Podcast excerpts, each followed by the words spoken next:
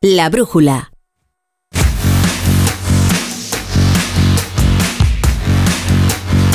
Bueno, ocho y media, siete y media en Canarias y con toda la información del deporte, adulterado o no. Eh, Aitor Gómez, ¿qué tal? Algún día escribiré un libro, La Torre. Algún día escribiré un libro, sí, sí, ya te de tus memorias. ¿o? Mis memorias.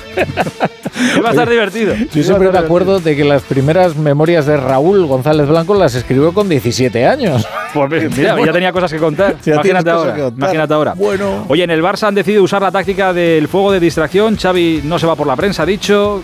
Coge el teléfono porque igual Ancelotti te llama para jugar de central el domingo. Ah, mira. Tenlo ahí a mano, no vaya a Estoy ser. todavía pa- para saltar. Y las historias que ha dejado el cierre del mercado, porque el Chimi ayer estaba en tres equipos diferentes. Rafa Mir, que no esté en Valencia, no lo entiende nadie hoy.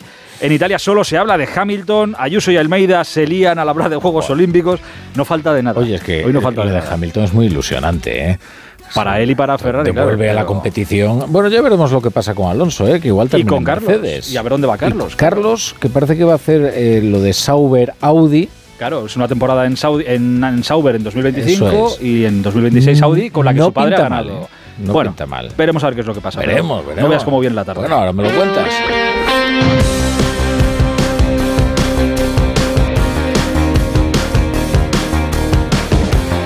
La brújula de Radio Estadio. Aitor Gómez. Bueno, os ha venido este primer viernes de febrero. Os habrá pasado seguro que os cuentan algo y no te lo crees y lo escuchas y tampoco terminas de dar crédito. Este es Joan Laporta, hoy con Jordi Basté, sobre los árbitros y el Madrid. El Madrid no s'està portant bé. El Madrid no se está portando bien. El Madrid está haciendo un ejercicio de cinismo que no es aceptable. No pueden hablar mucho porque durante 70 años mira quiénes han sido los presidentes de los árbitros, o socios del Madrid, o directivos del Madrid, o futbolistas del Madrid. Y en algunos casos, todo a la vez. Pues hombre, el Madrid en este sentido está haciendo un ejercicio de cinismo que no aceptamos. No acceptem. Ya sin entrar en lo que diga que hace el Madrid o que no hace, ya es que escuchar a Laporta hablando de esto es que eh, escuece. Cualquiera diría que no fue Laporta el que triplicó lo que cobraba el vicepresidente de los árbitros del Fútbol Club Barcelona. Por cierto, informa la agencia EFE que la fiscalía contradice al juez, no ve motivos para imputar a Negreira un delito de cohecho porque no consideran que su cargo, como vicepresidente de los árbitros, fuera de funcionario público. En cualquier caso, eso de Laporta de hoy. Xavi recoge el guante. Hoy también sobre los árbitros y el Madrid. Y he dicho que adultera la competición por completo, por completo, vamos. Y semana tras semana condicionan al máximo. Eso es una realidad. Pero lo ve, lo ve un ciego, ¿eh? Mira, el Cholo Simeone dijo, ¿no? Que no somos tontos. Pues claro, pues claro que lo vemos y lo ve todo el mundo. Que no somos tontos, estoy con el Cholo Simeone. Vamos, tontos no. Tampoco seré yo el que diga que lo que hace Real Madrid Televisión con los vídeos eh, de los árbitros está bien, ¿eh? para nada. Son vídeos lamentables y que deberían ahorrarse. En cualquier caso, vamos a empezar en Barcelona, que Xavi y Laporta son dos de los grandes protagonistas del día, hablando de absolutamente todo. Alfredo, muy buenas. ¿Qué tal? Muy buenas tardes. La verdad es que no escuchábamos a Joan Laporta en conferencia, en una rueda de prensa, y en este caso fue una entrevista a los compañeros de RACU y ha afrontado todos los temas. Ojo que la relación con el Real Madrid es complicada. Ha dicho evidentemente que si la Superliga no se hace la temporada 25-26, se aparta y vuelve a la UEFA. Ha dado nombres de algunos equipos, pero evidentemente dice, me la bufa, literal, que no vengan los ingleses. Ha hablado de Florentino Pérez y de la vergüenza y el cinismo en el caso Negreira, en el tema de Real Madrid Televisión, las presiones arbitrales. Ha hablado de la salida de Xavi, ha dicho que si no hubiera sido Xavi no lo hubiera permitido y escucha cómo habla de la salida de su actual entrenador. Jo el que vull és que Xavi continuï. Lo que quiero es que Xavi continúe hasta final de temporada con esta fórmula que hemos adoptado y que una vez analizada creo que es lo mejor para esta temporada. aquesta temporada. Passi el que passi durant el final de temporada. Eso dependerá de él. Por nosotros continuaremos hasta final de temporada. Continuarem fins a final de temporada. Per tant, la, Joan Laporta no destituirà Xavi Hernández, passi el que no, passi. no, no destituiré el Xavi. No, no destituiré a Xavi porque pienso que no se merece que lo destituyamos. Lo que merece es que confiemos en él, que él es el primero que quiere que esta fórmula salga bien hasta final de temporada. Final de temporada. Ha sido muy duro también con la empresa que viste de ropa al Barcelona, con Nike, prácticamente roto. Dice, hay gente que paga más, no nos han tratado bien, así que huele a ruptura de ese contrato, que la masa salarial está mejor y que espera a final de temporada prácticamente sanear las cuentas. Ha reconocido que tuvo una trombosis por la cual no tuvo que viajar, ha atacado durísimamente al periódico de Cataluña por las informaciones sobre las obras que se están realizando en el estadio. Dice que su cuñado es una persona que les ayuda y que no tiene sueldo en el Barcelona. Es decir, que ha tocado prácticamente todos los temas diciendo que no peligra la sociedad anónima. Y Xavi, evidentemente, también ha retomado el tema de su continuidad o no y por qué no disfruta en el banquillo del Barça.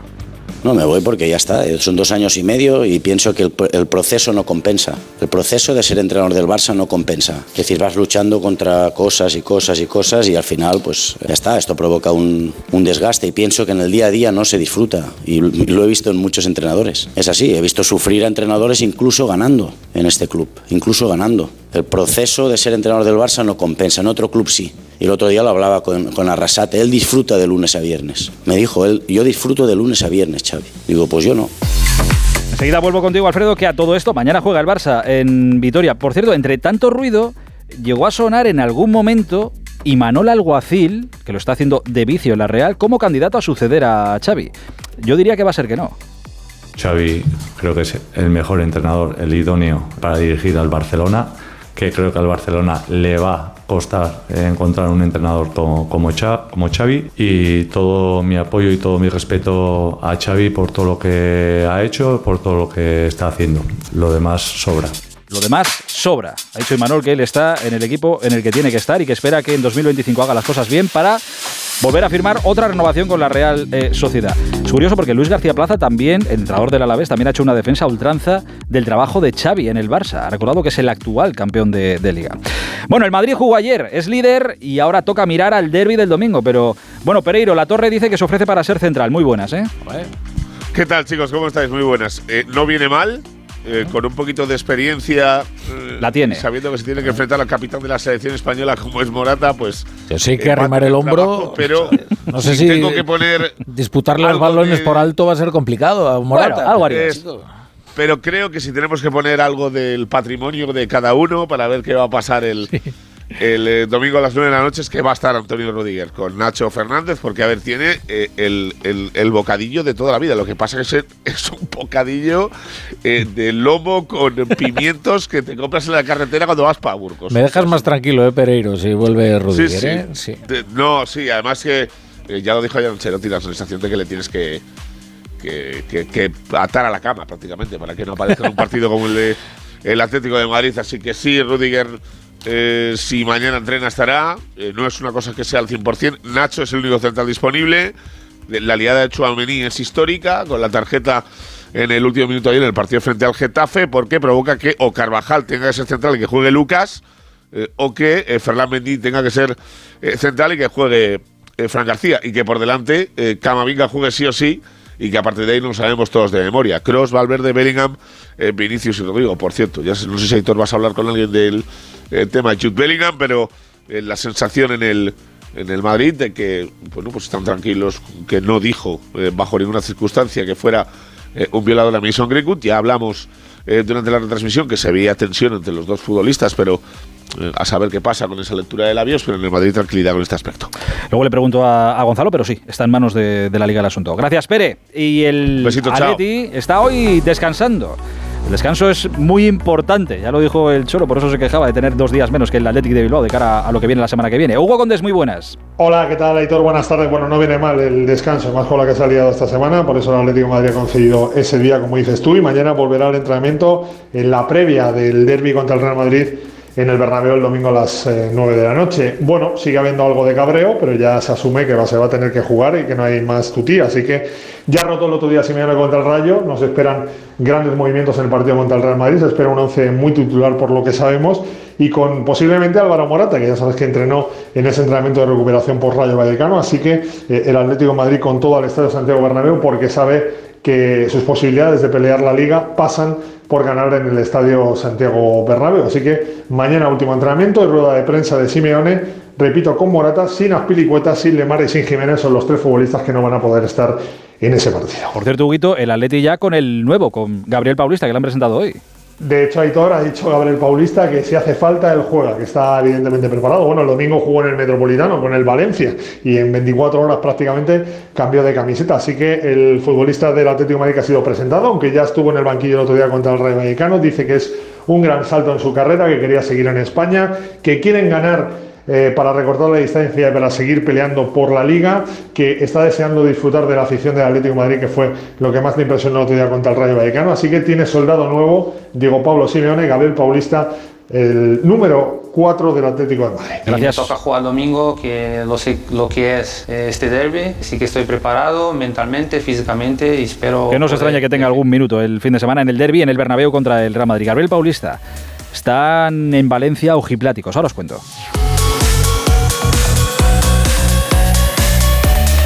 La brújula de Radio Estadio. Aquí en la radio te contamos ahora una noticia. Repsol impulsa la multienergía en España con la apertura de dos plantas de combustibles renovables. La de Cartagena produce 250.000 toneladas anuales, evitando 900.000 toneladas de CO2, el equivalente a lo que absorben 45 millones de árboles. Ya tienes combustibles 100% renovables en más de 60 estaciones Repsol. Alucinan en Valencia porque no entiende nadie por qué Rafa Mir no está allí hoy a las órdenes de Baraja. Es que estaba hecho. Pero Carlos Hidalgo, es que esto da para serie de A3 Player. Muy buenas.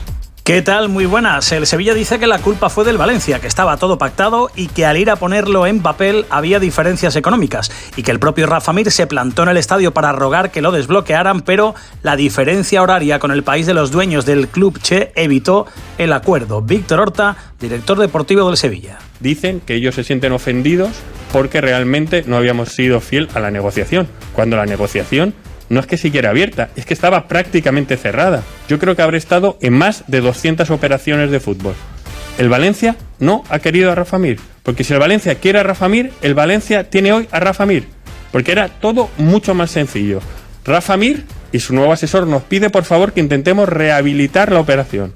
Y el presidente hace una llamada al director general, ellos nos transmiten que ellos no pueden contactar hacia arriba con su responsable por una situación de su máximo accionista que reside en un país donde la diferencia horaria es importante y a las 7 ellos dijeron nuestro mercado está cerrado, no se puede echar marcha atrás. Un Sevilla que estuvo a punto de fichar a Bosenic del Boavista, pero los portugueses querían hacer el contrato con truco porque los 6 kilos que iba a pagar el conjunto hispalense iban a ser para acreedores del Boavista, que está en la ruina, y se frenó la operación para finalmente firmar al argentino del Tottenham, Alejo Vélez, cedido sin opción de compra. Gracias, Carlos. Y en Valencia, mira, en Valencia alucinan también porque Horta tiene razón. Es que si hubiera querido, le habrían dado a Baraja el delantero que quería. Edu Esteve, muy buenas. Hola, Aitor, buenas tardes. Sí, evidentemente esa es la sensación de toda la afición valencianista, que Rafa Mir estaría en el Valencia si Peter ni me hubiera querido, y no me cabe duda que también del entrenador Rubén Baraja. Pero ha sido muy comedido en la rueda de prensa, muy inteligente, no ha querido, por así decirlo, quemar la falla, pero ha dado tres titulares. Uno, que el entrenador no pueda anteponer sus sensaciones a su labor.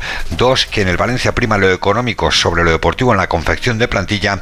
Y tres, que él es ambicioso y que el club le tiene que respaldar en esa ambición de crecer. No me puedo permitir el lujo de, de poner por delante mis sensaciones a, a mi objetivo como, como entrenador. Que yo sí tengo claro como entrenador es hacia dónde quiero ir. Y lógicamente cuando un entrenador tiene unas ambiciones y quiere unas cosas, pues el club tiene que ir detrás respaldándole. Sabemos que en este momento eh, la situación económica ha primado sobre la deportiva. Esta es la realidad, lo que ha pasado en este mercado.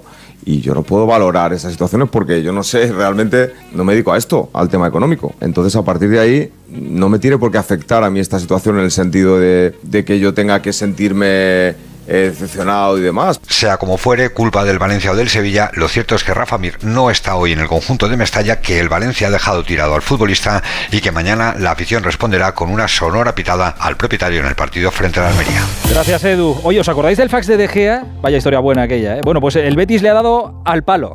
Casi viven con Fornals un De Gea 2.0. José Manuel Jiménez, muy buenas. ¿Qué tal, Aitor? Muy buenas. Sí, ha habido final feliz porque tras escribir ayer eh, sobre la bocina al Betis a Pablo Fornals, eh, un error del West Ham a la hora de formalizar su documentación eh, dejaba en vilo la operación, pero esta tarde la FIFA ha aprobado el traspaso y el Betis ha oficializado el fichaje del castellonense que vuelve a la Liga Española, va a jugar en el Betis hasta 2029, llega esta madrugada a Sevilla. Es uno de los tres fichajes que cerró en el último día de mercado el club verde y blanco y ha firmado a Bacambú hasta 2027, le paga 3 millones de euros al Galatasaray. El otro es el Chimi Ávila, por el que el Betis ha pagado 4 millones de euros a Osasuna, más 7 en variables y cedido un 10% más de los eh, derechos de Raúl García de Aro. El Chimi ha aterrizado esta tarde en Sevilla, posado con la bufanda del Betis y mañana ya entrenará a las órdenes de Pellegrini. Gracias, José. El caso del Chimi Ávila es, eh, es extraño. Acabado en el Betis, Granada y Getafe lo intentaron. Digo que es raro porque es un jugador que era y ha sido importante en Osasuna, en Pamplona, pero El director deportivo Braulio Vázquez lo ha explicado así, se lo explicaba así a nuestro Javier Saralegui hoy.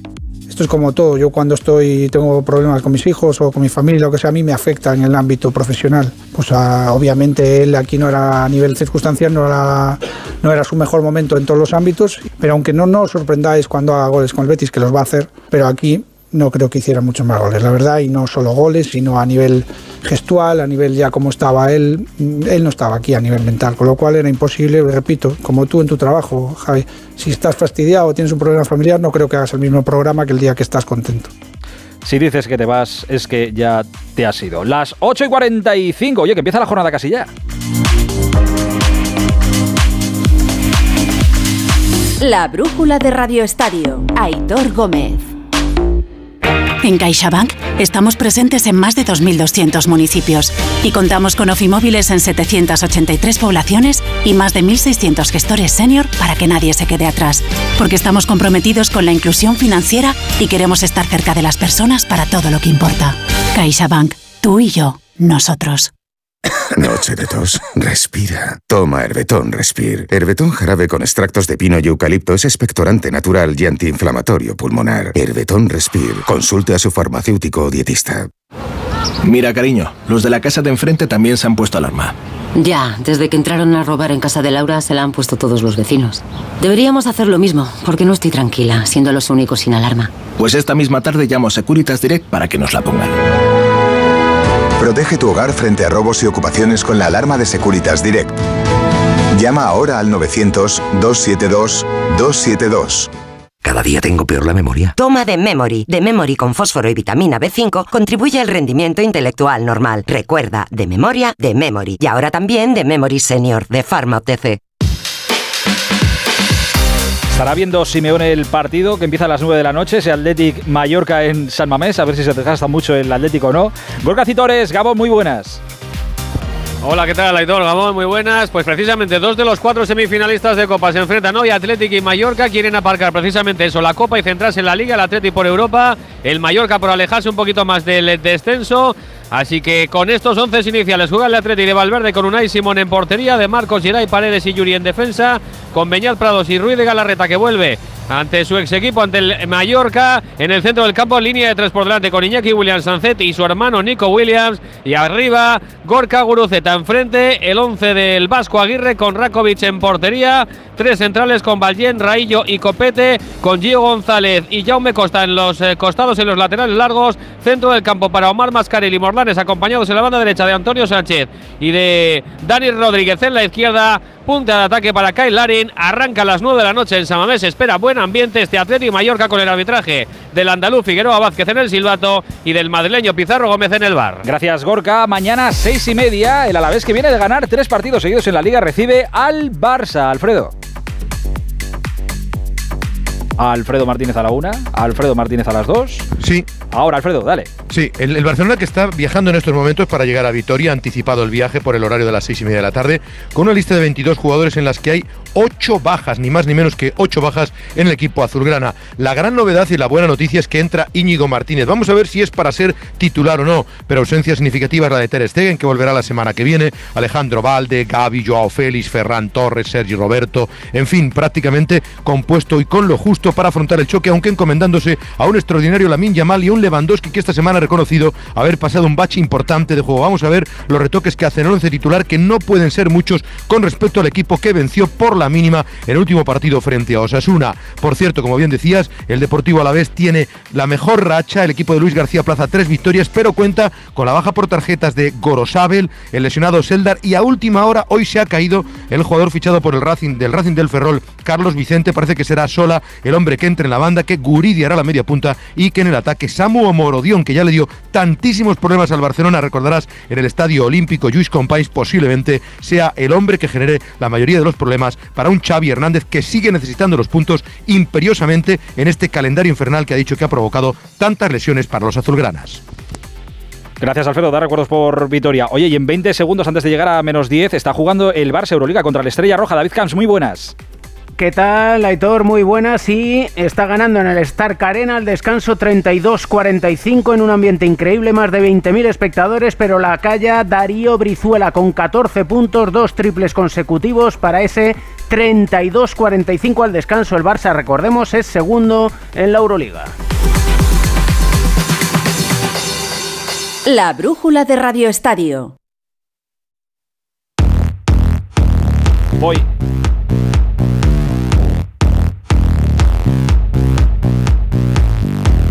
Vamos a seguir el- la ruta de lo de mañana, que mañana sigue la liga a las 2 de la tarde en Mestalla. Mestalla va a juzgar el mercado. Valencia-Almería, Edu. Hola de nuevo.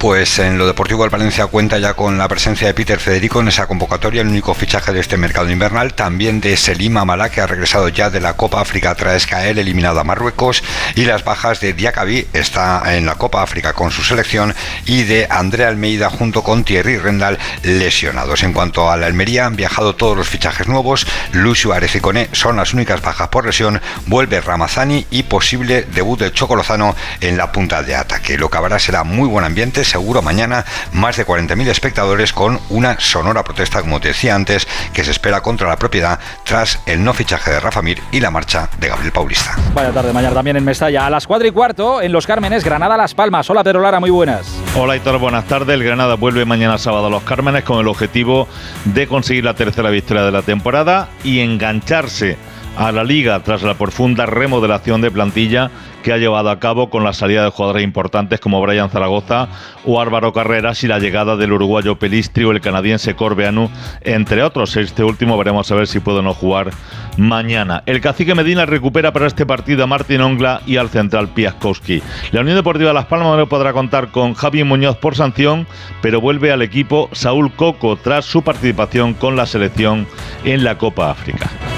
Gracias, Pedro. Y nos queda lo de las 9 de la noche que tiene una pinta espectacular. El Girona que va por el liderato recibe a la Real Sociedad. Vicente Casal, muy buenas. ¿Qué tal, Aitor? Muy buenas tardes. Duelo de entrenadores de moda mañana por la tarde en Montilivi. Un Girona que se enfrenta a la Real Sociedad, ambos equipos con posibilidades de poderse meter en Europa y sobre todo Girona que busca recuperar el liderato perdido contra el Real Madrid. El equipo de Michel que recupera a Juanpe y a Eric García, se rehace de los problemas en el eje de la defensa, no podrá contar con Tony Villa y David López, mientras que la Real, que viene con eh, Miquel Merino y Lenormand y Urco González recuperados, tampoco podrá contar con Alice Lustondo, Allen, Carlos Fernández y Merkel. El colegiado del encuentro será Gil Manzano el partido mañana a las 9 en Montilivi. Todo esto va a pasar mañana, lo contaremos en el Radio Estadio de Onda Cero con Edu García y con todo el equipo. En nada empieza la temporada de Fórmula 1, pero se, habla más de lo que va a pasar en la temporada que viene del 25 que en lo que va a pasar en esta del 24. Ayer se confirmó ese secreto a voces, Luis Hamilton va a correr en Ferrari en 2025. Ya de por sí es un bombazo muy gordo, pero a nosotros nos afecta porque si Hamilton en el 25 va a Ferrari y Leclerc acaba de renovar un contrato largo, pues Carlos Sainz ahí no cabe. Carlos Sainz no va a seguir en Ferrari. Hoy han homenajeado a su padre y a Lucas Cruz por su reciente Rally Dakar y Carlos Sainz decía esto poco pero decía esto de ese movimiento de Ferrari y del futuro de su hijo. Bueno, estamos aquí celebrando otra cosa y, y, y bueno, pues eh, Ferrari ha decidido así, hay que respetar las decisiones. ¿Pero le gustaría ver a su hijo corriendo aquí en la Fórmula 1 en el Premio de Madrid? Hombre, no tengo dudas de que va a estar aquí corriendo, seguro. Lo que no sabemos es con qué escudería. Bueno, en Italia lo de Luis Hamilton y Ferrari ha sido un bombazo. Creo que no se habla de hecho de otra cosa. Mario Gago, cuéntanos, muy buenas. Buenas tardes, Aitor. Un equipo de ensueño, un fichaje clamoroso, una pareja para conquistar todo. Así resume la prensa italiana lo que va a ser Ferrari a partir del año 2025 con la llegada de Lewis Hamilton junto a Charles Leclerc en la escudería Ferrari, el cabalino roso que llevaba mucho tiempo esperando o detrás de Lewis Hamilton, querían realizar este fichaje y aunque va a llegar con 40 años, la expectación es total, todo el mundo está eufórico con lo que puede conseguir el siete veces campeón del mundo en eh, su llegada a la escudería italiana. De la otro lado, casi nadie se acuerda de Carlos Sainz, que tiene que buscarse equipo, y eso sí, muchos se preguntan cómo van a gestionar este último año del piloto español en eh, Ferrari. En cualquier caso, especiales, dosieres, reportajes, la Hamilton manía ya ha empezado en Italia. Y queda un año todavía. Gracias, Mario. Rafa Fernández, hombre del motor en Onda Cero. ¿Cómo ves tú el futuro cercano y lejano de Carlos Sainz? Muy buenas. Hola Hitor, dicen que lo que ocurre conviene. Ferrari ha elegido a Lewis Hamilton a partir de 2025 como compañero de Leclerc y Carlos Sainz tendrá que buscarse la vida. No va a tenerlo complicado. Su reputación dentro de las escuderías es alta o muy alta. Es el momento en el que Carlos tiene que dar el paso a sus 29 años para ser el número uno del próximo equipo al que vaya. Su experiencia en dos grandes como McLaren o Ferrari ha servido para demostrar que está a la altura de los mejores. Y su gran alternativa pasa por ser el líder del proyecto de una gran marca como Audi a partir de 2026. Antes, en el 25, tendría un año de transición y preparación del gran salto. Estaría en la escudería actual Stake F1, la antigua Sauber, y sería el gran líder del proyecto de la marca alemana para 2026, con la que acaba su padre además de conquistar el cuarto Dakar. Cualquier otra opción sería ser escudero de Verstappen en Red Bull o pelearse con Russell en Mercedes. Carlos tiene que plantearse que es el momento de demostrar que puede ser el jefe de su próximo proyecto.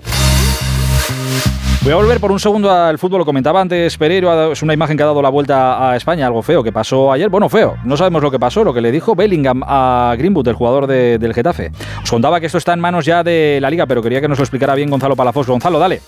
¿Qué tal, Aitor? Buenas tardes. Sí, un vídeo que se difundió en redes sociales tras el partido y que creó mucho revuelo. Pues bien, fuentes de la liga han informado a Onda Cero que el Getafe habría trasladado la queja al director de partido de la liga y esta, como hace siempre en estas ocasiones, ha solicitado un informe pericial de lectura de labios para investigar el tema y saber qué le dijo Jude Bellingham a Mason Greenwood. Eh, a partir de aquí, este informe será trasladado al juez único de competición de la Federación Española de Fútbol y será este el que tendrá que determinar si la acción es o no sancionable. Si se demuestra el insulto, a Bellingham le podrían caer hasta cuatro partidos.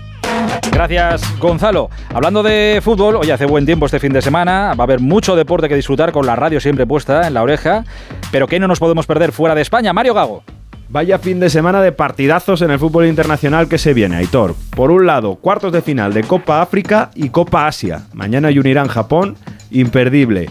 Pero por otro lado, Derby de Italia, domingo 20:45 en el Meazza Inter Juventus. Si los bianconeri consiguen los tres puntos, se pondrán momentáneamente líderes de la Serie A, aunque con un partido más, el Inter tiene que recuperar el duelo contra el Atalanta por eh, jugar y ganar la Supercopa Italia el mes pasado en Arabia Saudí. En Premier League, otro partidazo el domingo, 5 y media, Arsenal-Liverpool, con los Reds, los eh, de Jürgen Klopp, en un estado fantástico de resultados después de que el entrenador alemán anunciase que se marcha a final de temporada. También esa misma tarde, Manchester United, West Ham, buen partido. En Alemania, el sábado a las 3 y media, pendientes del posible debut de Borja Iglesias en el Bayer Leverkusen de Xavi Alonso. Darmstadt, Bayer Leverkusen, a la misma hora, los perseguidores, el Bayern Múnich, reciben al Mönchengladbach. Gracias, Mario. Mira, eh, La Torre, lo que te decía, Pimpinela hoy en estado puro. En el homenaje a Carlos Sainz, Isabel Díaz Ayuso viniéndose arriba y hablando de Juegos Olímpicos de nuevo para Madrid y luego Almeida bajando el suflé. Tras varios Dakares, 14 Copas de Europa, pues lo que vamos a hacer ahora es que el Gran Premio de Fórmula 1 sea el mejor del mundo y quién sabe si después también nos ayudará a traer otros grandes eventos, unas Olimpiadas. Bueno, estamos en ello. Lo que hay que empezar es por tener un consenso institucional, político y social para poder, en su caso, plantearnos la candidatura. Busca el qué, consenso. qué revelador, ¿eh? Lo que hay que hacer, oye, eh, la verdad es que es más explícito de lo que pensaba, ¿eh? Este tema te lo quedas tú Este ya me lo y tú ya lo arreglas como puedas. Como si no Pero tuviera estamos, temas. ya te digo. Pero mira, estamos, estamos para ir a por unos juegos, Rafa. Mira qué titular. Ha declarado hoy Monse Tomé, seleccionadora nacional femenina de fútbol por el caso Rubiales. ¿Tú crees que estamos para unos juegos? Anita Rodríguez, muy buenas. Sí, ¿qué tal, Aitor? Esta mañana la seleccionadora Monse Tomé declaraba como testigo en la Audiencia Nacional en el caso Rubiales. Explicaba que no recibió presión por parte de la Federación para no llamar, para no convocar a Jenny Hermoso en esa primera lista, en esa primera convocatoria de España de la selección de después de haber ganado el Mundial. Dice que esa no llamada se debe a causas estrictamente deportivas, aunque es cierto que en su día dijo que habían decidido no llamar a Jenny Hermoso para protegerla después de todo lo que había sucedido en el Mundial. Una Monse Tomé que declaraba como testigo a petición de Jorge Vilda, del anterior, el anterior seleccionador, que quería que Monse Tomé explicase si tenía algo que ver esa no convocatoria, esa no llamada de Jenny Hermoso con el hecho de que la jugadora no firmase un documento, un comunicado de apoyo a Luis Después de lo que había pasado de ese beso no consentido en el Mundial. Gracias, Anita. Ahora la brújula con la torre a las once y media. Radio Estadio Noche con Paco Reyes.